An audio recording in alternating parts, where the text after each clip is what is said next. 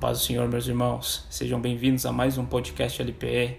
Estou muito alegre por compartilhar mais uma vez a palavra com vocês. Que essa reflexão possa também confortar o coração de vocês e ter mais uma certeza do amor infinito do Senhor a nós. Hoje eu quero refletir com vocês sobre Jeremias capítulo 29 e capítulo 30. A gente sabe a luta que Jeremias teve para entregar a palavra do Senhor. Desde o início, Deus avisava Jeremias que o povo não escutaria as profecias que sairiam da boca dele. Porém, mesmo assim, Jeremias não desistiu de passar a mensagem do Senhor ao seu próprio povo. No contexto do capítulo 29 e 30, temos Jeremias sendo levantado pelo Senhor para entregar cartas ao povo que está exilado na Babilônia. Nesse período, havia outros profetas que não falavam pela voz de Deus dizendo que esse povo seria liberto, que seriam abençoados, que eles não seriam escravos da Babilônia, enquanto a vontade do Senhor era totalmente diferente.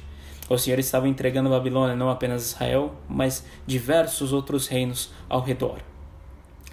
E a palavra do Senhor vem a este povo cativo, dizendo para que eles é, se multipliquem, encontrem mulheres, mulheres encontrem os seus maridos, se multipliquem naquele povo, é, façam para eles uma terra, construam casas e continuem a viver no meio de um povo estrangeiro, porque a vontade do Senhor não era libertá-los, mas fazê-los escravos durante setenta anos. Porém, a misericórdia do Senhor ainda diz que eles prosperariam nesse, no meio desse povo e que no final de setenta anos eles sim participariam é, realmente de um, de, um, de um banquete de graça, né? eles seriam libertos, eles voltariam para seus lares. Mas esperar 70 anos era duro para o coração do povo de Israel. No capítulo 29, uh, ah, perdão, no capítulo 30, a gente vê o Senhor erguendo de novo Jeremias para entregar uma outra carta a eles. Porque a primeira carta dizendo sobre a escravidão desse povo durante 70 anos não agradou esse povo.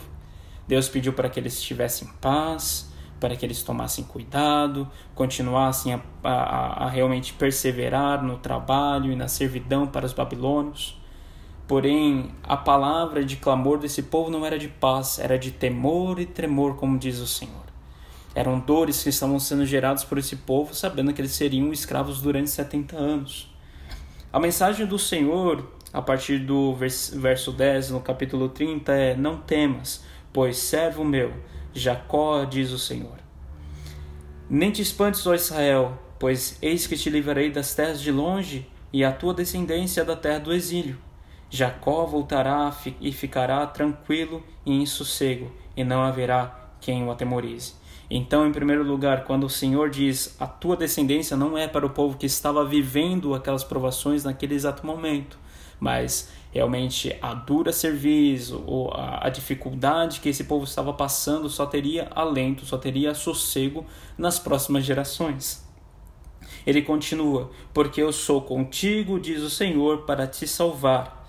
Por isso darei cabo de todas as nações entre as quais te espalhei, de ti, porém, não darei cabo, mas castigar-te-ei em justa medida, e de todo não te inocentarei. Ou seja, esse povo que está sofrendo esses 70 anos de exílio da sua própria terra, servindo a outros, a outros povos, eles sabem por que pecaram. Esse povo não é inocente na frente do Senhor. E ele repete no verso 12: Porque assim diz o Senhor: teu mal é incurável a tua chaga é dolorosa, não há quem defenda a tua causa, para a tua ferida não tens remédio nem plasto. Todos os teus amantes se esqueceram de ti, já não perguntam por ti, porque te feri com ferida de inimigo e com castigo de cruel, por causa da grandeza da tua maldade e da multidão de teus pecados. Isso daqui me parou para refletir um pouco um Deus que conhece que o pecado do seu povo é incurável. Né?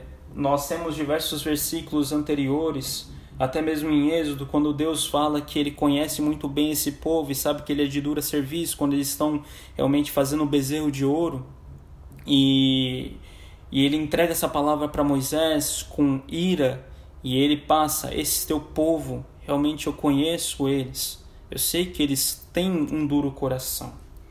Em Deuteronômio 10, 15, o Senhor se afeiçoou a teus pais para os amar em Deuteronômio 7, 7 8, uh, dirá assim: Não vos teve o Senhor afeição, nem vos escolheu porque fosseis mais numerosos do que qualquer povo, pois eres o menor de todos os povos, mas porque o Senhor vos amava e para guardar o juramento que fizeram vossos pais. É engraçado, o Senhor ele conhece as dificuldades do povo de manter santos, e ainda assim ele escolhe estar no meio deles. Que tipo de Deus é esse que escolhe estar no meio de um povo que não obedece, que sabe que essa essa dureza do coração continuará até o resto da vida deles? No verso 17 do capítulo 30 de Jeremias, ele continua: Porque te restaurarei a saúde e curarei as tuas chagas, diz o Senhor, pois te chamaram a repudiada, dizendo: É Sião, já ninguém pergunta por ela. Assim diz o Senhor: Eis que restaurarei a sorte nas tendas de Jacó, e me compadecerei às suas moradas. A cidade será reedificada sobre o seu montão de ruínas, e o palácio será habitado como outrora. Sairão deles ações de graça e o júbilo dos que se alegram. Multiplicai o eis uh, e serão e não serão diminuídos. Glorificá-los-ei e não serão apoucados. Seus filhos serão como na antiguidade, e a sua congregação será firmada diante de mim, e castigarei todos os seus opressores. O Senhor continua sendo fiel às suas promessas. E é muito engraçado a gente entender que Deus ele escolhe permanecer nos amando. Da mesma maneira como ele diz para esse povo que ele conhece o mal e sabe que é um mal incurável em seu coração, ele entende que o nosso mal e nossos pecados também são eternamente incuráveis até a vinda dele. Mas é muito engraçado olhar a perspectiva do Senhor, olhando e sabendo que o povo de Deus, o povo da qual ele criou, firmou nessa terra, continua sendo mal até até não sei quando, até a volta do Senhor. E mesmo assim, ele decide dizer a nós: eu vou te livrar das mãos dos seus inimigos e continuarei contigo. A palavra de amor, quando Deus declarava no Antigo Testamento, a maior parte era utilizada por uma palavra é, hebraica chamada Hazak. Hazak significa, fala de um amor amarrado, um amor ligado a algo ou alguém. Um amor que, que ele se amarra por uma decisão de Deus Deus ele diz: Eu amo esse povo de dura serviço, eu amo esse povo que é pecador, eu amo esse povo que não me obedece. E pensando, lendo essas palavras de Jeremias 30, vendo como esse povo, mesmo sabendo da sua culpa, ainda assim se dói por causa da, das consequências dela.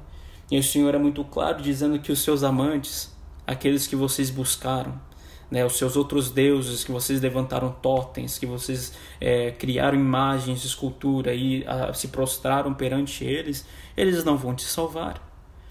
Mesmo assim, vocês sabem que eu, o seu Deus, aquele que se atou a vocês, que se amarrou a vocês, livrarei vocês independente da sua da sua pecaminosidade, da sua dureza de coração.